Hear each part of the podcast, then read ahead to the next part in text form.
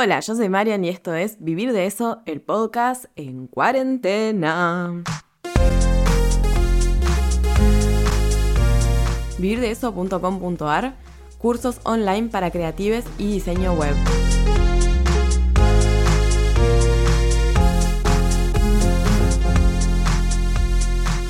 Bueno, ¿cómo están? Tanto tiempo. Yo siento que desde que el último episodio hasta hoy pasaron muchas cosas y pasó mucho tiempo. En realidad no, pero bueno. Ah, capaz porque lo grabé un día antes a lo anterior. Bueno, nada, cuestión que entre tanta cosa que va, cosa que viene, digo, bueno, ¿por qué no hablamos un poco de vender? Porque mucho bla, bla, bla, bla, pero acá eh, hay que hacer plata, ¿o no? Así que digo, mm, vamos a hablar sobre embudos de ventas. ¿Por qué se titula ¿Se puede mejorar el proceso de venta? Porque esa es la pregunta que nos hacemos y la idea es responderla. Y la respuesta es sí. Bueno, gracias por escuchar. Eh, nos vemos la próxima. Ah, no, mentira. Pero bueno, la respuesta es sí, sí se puede mejorar el proceso de venta y para eso existen los embudos. Además de un montón de otras cosas que existen. El embudo de venta es una buena estrategia. En realidad no es una estrategia. O sea, el embudo de venta es eh, una manera que, encontraron de graficar lo que vendría a ser un proceso de venta normal. Es básicamente eso. Un montón de veces eh, dentro de lo que es el marketing digital hablamos de embudos de venta y muchas veces tienen otros nombres, muchas veces tienen otros dibujos, pero seguimos hablando de lo mismo. O sea, es el proceso de venta. Es el proceso desde que la persona nos conoce hasta que nos compra o podemos ir más allá y decir hasta que son eh, clientes fieles de la marca, ¿sí? Entonces, ¿Qué es un embudo? O sea, ¿por qué un embudo, digamos? Bueno, en inglés se, suele decir funnel, que vendría a ser embudo también. ¿Y por qué embudo? O sea, ¿por qué tiene esa forma de embudo? Bueno, porque es una manera como de hacer gráfico, digamos, lo que va pasando en un proceso de venta, que es que, o sea, ustedes imagínense un, o sea, visualicen un embudo que está la parte más ancha arriba y la parte más finita abajo. Que en realidad, o sea, digamos, es como se usa un embudo, básicamente. no, pero... Pero bueno, la idea es que, que, lo piensen de esa manera. Entonces la parte de arriba, que es la parte más ancha, es donde comienza el recorrido del cliente. Ahí estaría la gente que recién nos conoce. Y por debajo, en, el otro extremo, estarían las personas que ya son eh, fieles clientes de la marca. ¿Sí? ¿Qué pasa en el medio? O sea, y, y, y, por qué lo dibujamos y por qué lo tenemos en cuenta todo esto? Porque cada una, o sea, hay varias maneras igual de hablar del embudo de venta, porque no, digamos, no todas las personas lo clasifican igual ni tienen las mismas fases, pero en general es lo mismo, o sea, la idea es lo mismo. Pueden tener cuatro fases, pueden tener cinco, pueden tener seis, pueden tener tres, pero al final termina siendo lo mismo. Incluso, incluso algunos embudos de venta terminan con eh, la compra. Y yo diría que para mí no, no, tiene que terminar con la compra, sino con la fidelización, porque una compra, digamos, no completa un proceso de cliente. Y sobre todo en este último tiempo, donde estamos hablando ya más del marketing de, experiencias, y que bueno, otro tema para hablar más adelante, pero digamos, ya hablamos de que es más barato mantener clientes que conseguir nuevos. Datazo que les tiro, nada más. Así que nos ahorramos tiempo y dinero. Eh, por eso también el embudo termina con la fidelización y no con la compra.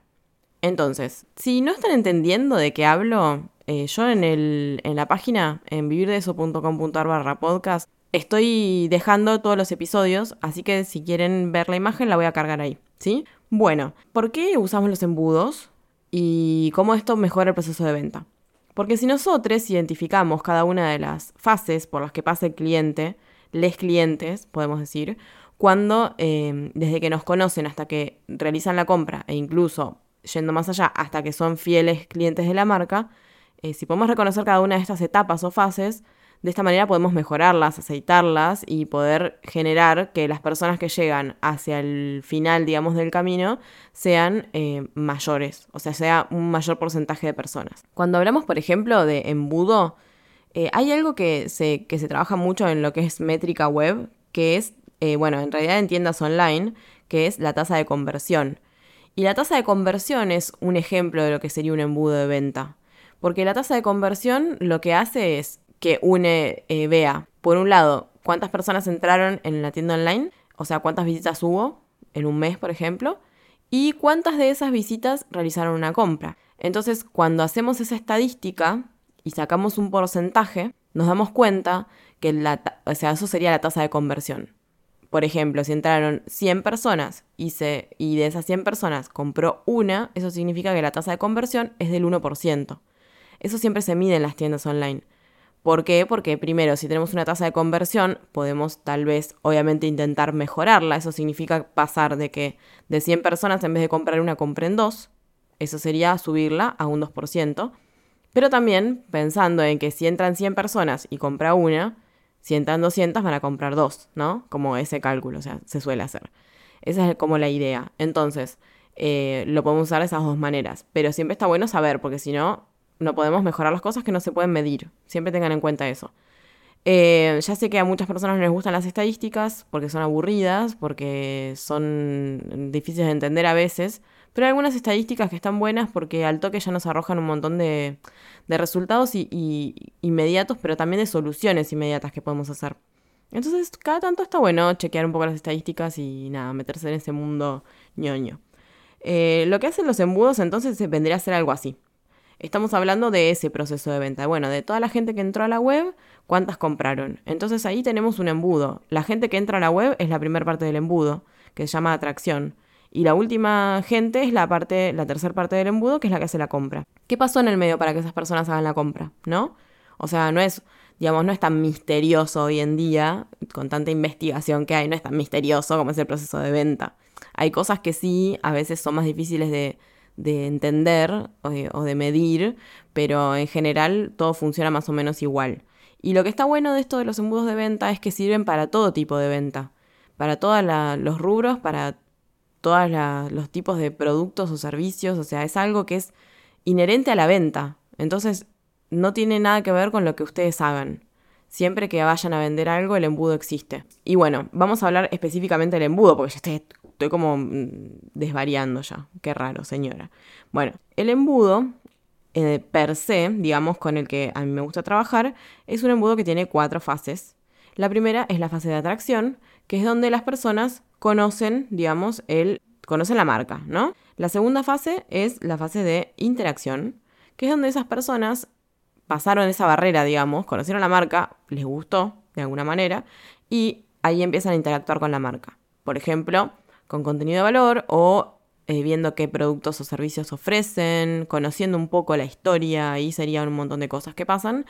Luego, la tercera fase sería la de la venta, o sea, conversión. En marketing solemos hablar de, de conversión cuando hablamos de convertir. Conversión no siempre es una compra. Eh, cuando hablamos en marketing de conversión, hablamos de eh, que las personas generen una acción que nosotros queríamos que hagan.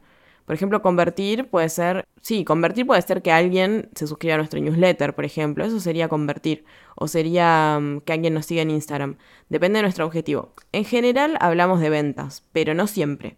Sea, depende del objetivo, convertir sería eh, lograr ese objetivo que tenemos en nuestro plan de marketing, ¿no? Entonces, bueno, en este caso vamos a hablar de la conversión como la venta, ¿sí? Esa sería la tercera fase de conversión y luego viene la última fase que es la de fidelización, que es donde los clientes ya compran por lo menos una vez más.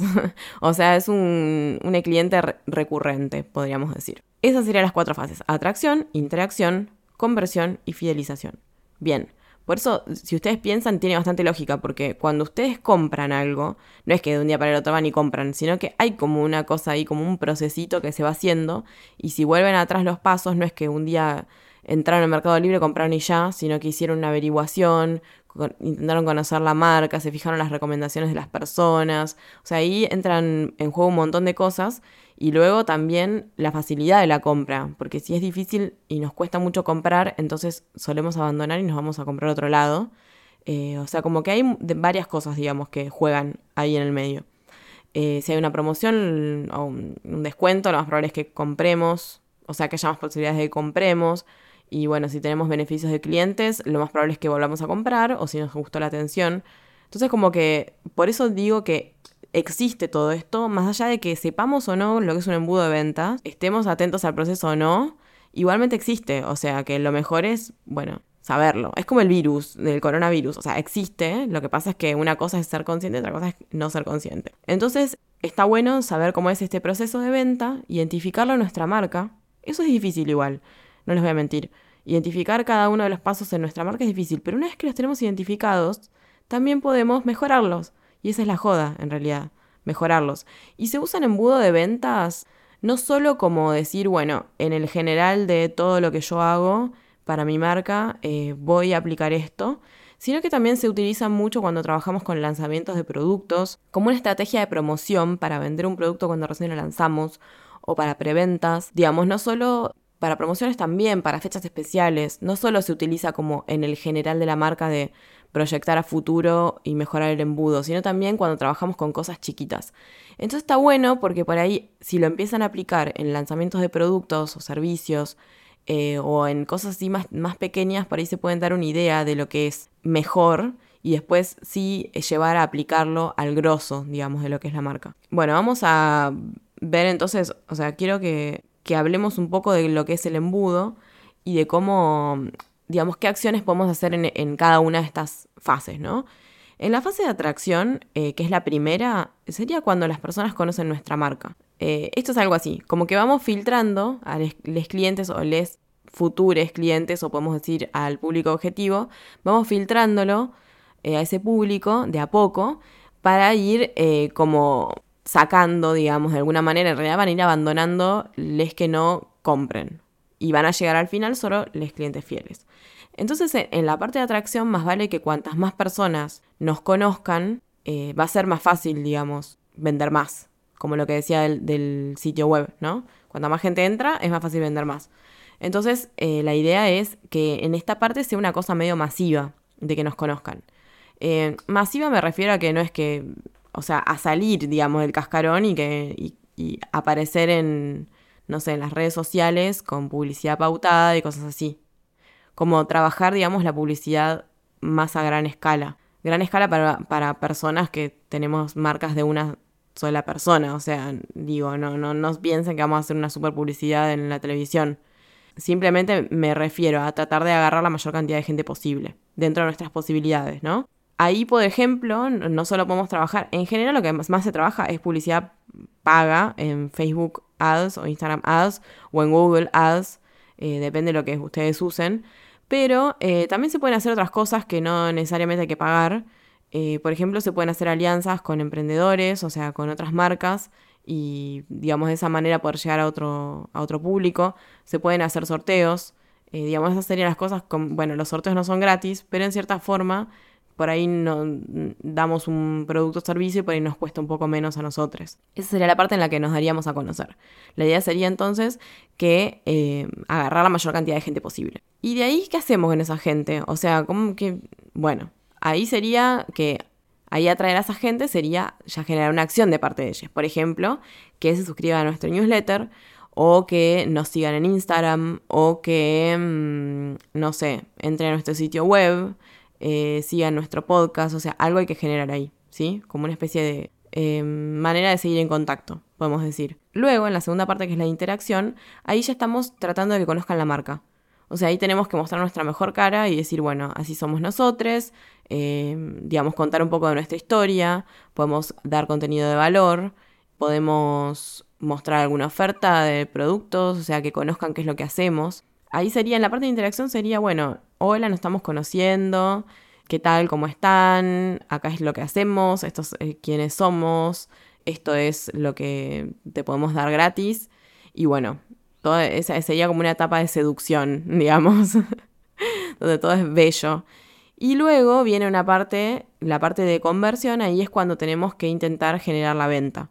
Entonces ahí, en esa parte, digamos, ya podemos trabajar con, por ejemplo, ofertas de tiempo limitado, donde estamos eh, tratando de atraer a esa persona a que realice una compra ahora. O sea, ya primero nos conoció, le caímos bien. Después de a poquito le fuimos endulzando el oído con algunas cosas que les dimos gratis, conociendo nuestra historia, bla, bla. Y si se quedó todo ese tiempo es porque le interesó lo que hacíamos. Lo que hablábamos en el episodio anterior, que hablamos de contenido. O sea, si a la persona le, le interesa el contenido, probablemente también le interese lo que vendemos. Así que si esa persona se quedó ahí y no se fue, significa que ya está apta para consumir nuestro producto o servicio. Entonces ahí es cuando realizamos la venta. Y si esa persona compró, luego en la, en la siguiente etapa, que es la de fidelización, eh, ya hablamos de lo que son beneficios para clientes. Entonces es ofrecer eh, un descuento exclusivo para clientes, o ofrecer algún contenido exclusivo para clientes, o algunos beneficios que puede ser, qué sé yo. Por ejemplo, ¿vieron que en Starbucks te dan una tarjeta donde tenés ahí unos puntos y vas juntando puntos y podés acceder a ciertos beneficios? Bueno, una cosa así vendría a ser. Eso como a gran escala, pero también se pueden hacer cosas así para clientes, no, no tan a gran escala y que, estén buenas. También puede ser una buena, un buen servicio de atención al cliente. Eso también puede hacer que, que las personas sean fieles a nuestra marca. Esas serían las cuatro etapas. Entonces, ¿cómo aplicarlas? ¡Ja! Y ahora te quiero ver, ¿eh? No, no es tan difícil. Eh, yo les voy a dar un ejemplo. Como veníamos hablando bastante de cursos online y todo eso, y bueno, está el curso gratis todavía de cursos online, o sea, de cómo crear cursos online, digo, bueno, vamos a dar herramientas para venderlos, porque todo bien con tener un curso online, pero si no lo podemos vender, ¿qué hacemos? ¿Eh? ¿Qué, dónde, lo, ¿Dónde lo metemos? Entonces, em, digo, bueno, vamos a dar un ejemplo de, de esto en cursos online. En por ejemplo, en un lanzamiento de un curso online y trabajando con email marketing. Porque esta semana hablé mucho de email marketing y digo, bueno, vamos a llevarlo a cabo con el email marketing. Dato importante que tiene que ser del email marketing, este, no hace falta tener un sitio web, porque me estaban preguntando eso el otro día. No hace falta tener un sitio web para trabajar con email marketing. Incluso algunas, algunos servicios de email marketing nos permiten incluso generar landing pages que son páginas de aterrizaje. O sea, que imagínense lo completos que son. es increíble lo que ofrecen a veces. Eh, MailChimp ofrece eso, puede tener una, landing page, así que está bueno. Bueno, por ejemplo, imagínense un curso de online sobre WordPress, ¿no? Entonces, en la etapa de atracción, podríamos hacer una campaña de Facebook e Instagram Ads con un enlace para suscribirse a una lista de correo, ¿no? Esa lista de correo, eh, la idea es que tenga, o sea, que sea una lista exclusiva para las personas que eh, están interesadas, o sea, que vieron esa publicidad, porque nosotros así podemos decir, bueno, tenemos acá todo el segmento de esta gente que vio la publicidad y que le interesa este material, ¿sí? Obviamente que tenemos que darles algo a cambio porque la gente no se suscribe porque sí. Entonces un ejemplo sería un checklist de lo que necesitas eh, para hacer un sitio web. Entonces la idea es, bueno, déjame tu mail y yo te lo mando tu mail a ese checklist y ya tengo tu mail registrado, ¿no? Siempre avisen que van a mandar newsletter a ese mail por las dudas para que la gente no se enoje y aparte porque es ilegal. Hmm. Bueno, segundo paso, interacción. Ya tenemos el mail de esa persona. Tenemos una lista, imagínense que se anotaron 200 personas. Bueno, ¿qué hacemos? O sea, tenemos todo esto y ahora ¿qué hacemos? ¿Nos lo metemos dónde? Como el curso. No, no. O sea, hay que hacer algo también. Y ahí entraría la etapa de interacción. En esta parte enviamos, podemos enviar mails con contenido de valor, que puede ser, no necesariamente tiene que ser, primero, no necesariamente tiene que ser contenido de valor hecho específicamente para el momento. Puede ser algo que ya tengamos hecho de antes. Por ejemplo, un artículo, un artículo en el blog puede ser algo. Digo, o sea, está bueno reciclar el contenido, no siempre hay que ponerse a hacer un montón de contenido, porque a veces incluso el contenido anterior no funcionó. Así que, por ejemplo, puede ser un artículo en el blog, puede ser algo para descargar, puede ser algunos consejos desde la experiencia personal. Lo importante es que el contenido sea de valor realmente, porque si la gente ve que le mandamos cosas que no le sirven, van a abandonar esa, mm, esa lista de mail, se van a desuscribir y no van a querer que les mandemos más nada. Entonces, si vamos a mandar cosas, que sean cosas que valgan la pena. Y otra cosa también es no atosigar a la gente con mails todo el tiempo, por favor. Yo me he a listas del mes que me mandan mails todos los días. O sea, todo bien, pero no. No, señor. No, señora. Por favor. Así que tengan eso en cuenta, mandar mails cada tanto. Vayan viendo la frecuencia, más o menos. Eh, depende de cuánto los abren, los horarios, toda esta cuestión. Y mandar contenido de valor en interacción. Y ahora, si a la gente le interesa ese contenido de valor, como decíamos antes, probablemente le interese también el producto. Entonces, eh, si vamos a trabajar con este curso de WordPress, podemos decir, bueno, eh, ahora lo que vamos a hacer es mandarles un eh, descuento especial. Puede ser un descuento de lanzamiento, puede ser un, o sea, si van a hacer un lanzamiento, puede ser un descuento porque sí, porque estás en esta lista de mail y te quiero dar un descuento. entonces podemos hacer una oferta con tiempo limitado. Enviamos un mail, entonces, para avisar de la oferta y luego podemos enviar otro mail para avisar que ya está por terminar también, porque la mayor parte de la gente compra cuando está por terminar la oferta. Y tener siempre en cuenta que las ofertas tienen que ser de tiempo limitado porque si no, no funcionan. Bueno, no funcionan, sí funcionan, pero no funcionan tanto. Cuando trabajamos con tiempos limitados, eh, realmente ahí funciona, de verdad. Y por último, en la fidelización, cuando la persona ya realizó la compra, Bueno, ahí ya tenemos una segmentación de mails. Estas personas realizaron compras. Ya pasan a otra, a otra lista de mails, por ejemplo. O la segmentamos de otra manera. Esas personas ya son clientes. Entonces, ahí ya podemos trabajar con beneficios para clientes. Por ejemplo, les podemos mandar un cupón de descuento para una próxima compra. Podemos mandar contenido exclusivo para clientes. Podemos adelantar lanzamientos de cursos para esas personas. O sea, hacerles saber a, a los clientes que que no terminó ahí la cosa, que no es que nos compraron y nos olvidamos de ellos, no, al contrario, estamos ahí a disposición y les estamos dando beneficios porque ya compraron y les queremos. Y bueno, esa sería, digamos, cómo, se, cómo funcionaría un embudo de ventas para una venta de un curso online. Y todo esto en realidad también se puede automatizar. Ojo al piojo, ¿no? Bueno, hay un curso de, que, que tengo sobre email marketing con MailChimp donde vemos bastante cómo funciona todo esto de las automatizaciones.